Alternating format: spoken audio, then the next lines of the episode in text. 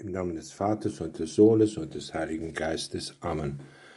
Mein Herr und mein Gott, ich glaube fest, dass du hier zugegen bist, dass du mich siehst, dass du mich hörst. Ich bete dich in tiefer Ehrfurcht an. Ich bitte dich um Verzeihung für meine Sünden und um die Gnade, diese Zeit des Gebetes so zu halten, dass sie mir Frucht bringt. Maria, meine unbefleckte Mutter, heiliger Josef, mein Vater und Herr, mein Schutzengel bittet für mich. Von den Pharisäern und den Schriftgelehrten berichtet uns das Evangelium, dass sie immer wieder versuchten, unserem Herrn Jesus eine Falle zu stellen. Heute heißt es dazu nach Matthäus, in jener Zeit sagten einige Schriftgelehrte, und Pharisäer zu Jesus, Meister, wir möchten von dir ein Zeichen sehen. Wie einfach wäre das dann? Stellen wir uns vor, wir bitten Jesus um ein Zeichen und er wirkt solch ein Zeichen, zum Beispiel, dass er Tote auferweckt in unserer Gegenwart oder dass er Kranke heilt. Dann würden wir sagen, ja, das ist natürlich der Sohn Gottes, nur so kann er es. Aber Jesus verweigert ihnen solche Zeichen. Aus dem ganz einfachen Grunde, dann wäre ja der Glaube an seine Gottessohnschaft nicht notwendig. Sie haben es ja gesehen, mit eigenen Augen sogar. Abgesehen davon, dass solche Zeichen, also Wunder, nicht unbedingt zum Glauben führen, auch davon hat die Schrift uns erzählt. Jesus selbst hatte solche Versuchungen zugelassen. Wir erinnern uns, als er 40 Tage in der Wüste gefastet hat, kommt er zurück und der Widersacher, der Teufel, will ihn versuchen dreimal. Beim zweiten Mal sagt er, wenn du Gottes Sohn bist, so stürz dich hinab, denn es heißt in der Schrift, seinen Engeln befiehlt er, dich auf ihren Händen zu tragen, damit dein Fuß nicht an einen Stein stößt. Jesus stand auf der Spitze des Tempels. Wenn er nun sich herabfallen lässt und er von Engeln getragen wird, ja, dann, dann will ich glauben. Aber so war es nicht. Jesus antwortete, du sollst deinen Herrn, deinen Gott nicht auf die Probe stellen. Solch ein Wunder ist eine Versuchung, weil dann unser Glaube nicht mehr notwendig ist. Auch die Versuchung der Schriftgelehrten und Pharisäer, wie wir eben gehört haben, weist er zurück. Er wird kein Zeichen geben, sondern er antwortet, diese böse und treulose Generation fordert ein Zeichen aber es wird ihr kein anderes gegeben als das Zeichen des Propheten Jona. Denn wie Jona drei Tage und drei Nächte im Bauch des Fisches war, so wird auch der Menschensohn drei Tage und drei Nächte im Innern der Erde sein. Nur ein Zeichen wollte Jesus geben, nämlich dass er nach der Kreuzigung am dritten Tage von den Toten aufersteht, so wie Jonas drei Tage lang im Verborgenen war, bevor er nach Ninive loszog. Die Auferstehung des Herrn war das zentrale Zeichen für unseren Glauben. Die Zeugen, also die Apostel, einige Frauen, viele andere haben die Begegnung mit dem Auferstandenen uns berichtet. Ihnen sollten wir glauben.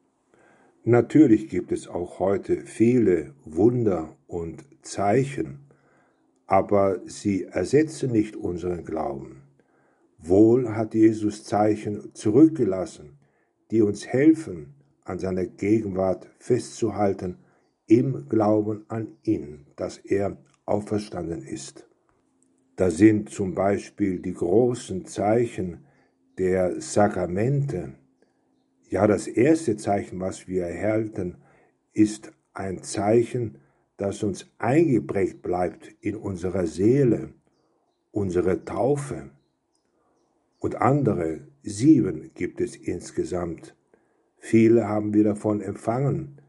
denken wir an unsere Firmung, an das Bußsakrament, die Beichte und vor allen Dingen denken wir an die heilige Kommunion, die Eucharistie.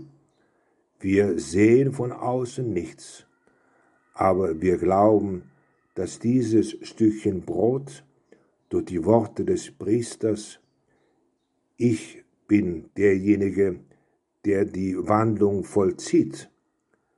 Das Brot ist nicht mehr Brot, sondern es ist der Leib und das Blut Christi. Wer dieses Zeichen des Brotes sieht in der heiligen Messe, weiß, jetzt ist Christus wirklich gegenwärtig. Das ist natürlich eine Frage unseres Glaubens. Oder denken wir an das Bußsakrament.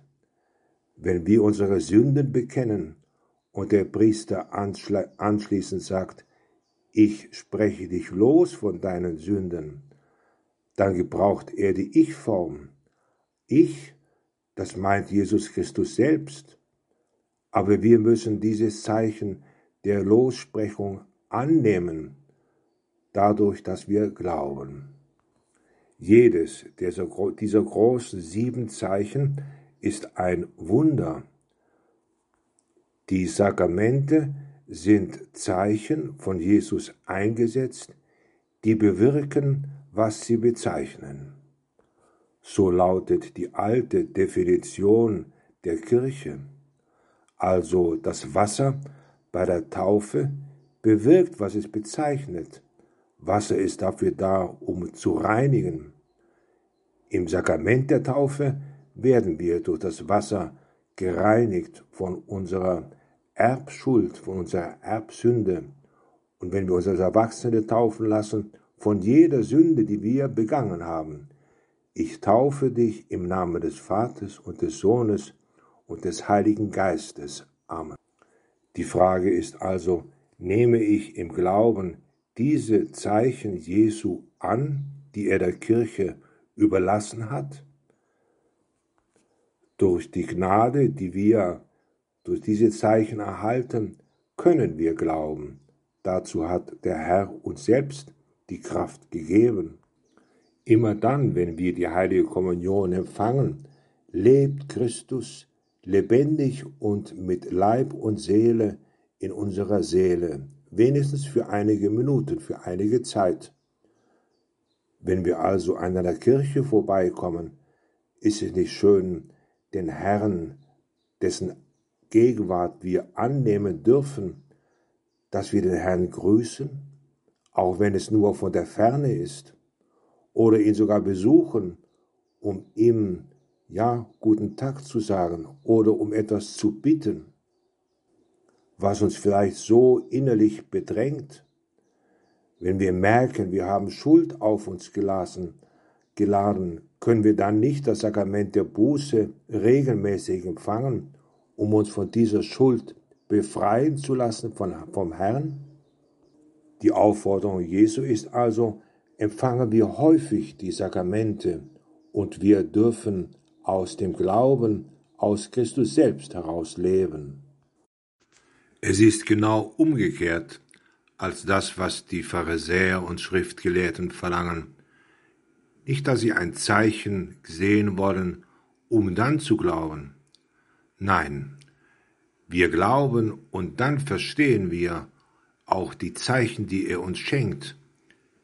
Wie oft hat er genau das von seinen Zuhörern verlangt? Wenn wir daran denken, wie er fragte, glaubst du, dass ich der Messias bin? Und der Blinde zum Beispiel von Anfang an antwortet ihm, ja Herr, ich glaube. Dann hat er ihn geheilt. Und dann gab er Zeichen bei so vielen anderen Gelegenheiten. Es ist also nicht so, dass ich sagen kann, gib mir ein Zeichen und dann glaube ich. Nein, Herr, schenke mir den Glauben und ich nehme auch die Zeichen an. Und dann werde ich viel besser verstehen, wer du bist, wie du uns helfen möchtest, wie du da bist, um auf die eine oder andere Weise ein Zeichen uns zu geben, dass er selbst damals vor 2000 Jahren bereits eingesetzt hatte. Wie wunderschön ist das, was die Verwandte von Maria Elisabeth von ihr, der Mutter Gottes, sagt. Selig bist du, weil du geglaubt hast. Danach wurde der Herr Mensch im Schoß der Mutter Gottes. Vorher hatte sie bereits geglaubt, was der Engel ihr sagen ließ. Ich danke dir, mein Gott, für die guten Vorsätze, Regungen und Eingebungen, die du mir diese Betrachtung geschenkt hast. Ich bitte dich um deine Hilfe, sie zu verwirklichen. Maria, meine unbefleckte Mutter, heilige Josef, mein Vater und Herr, mein Schutzengel, bittet für mich.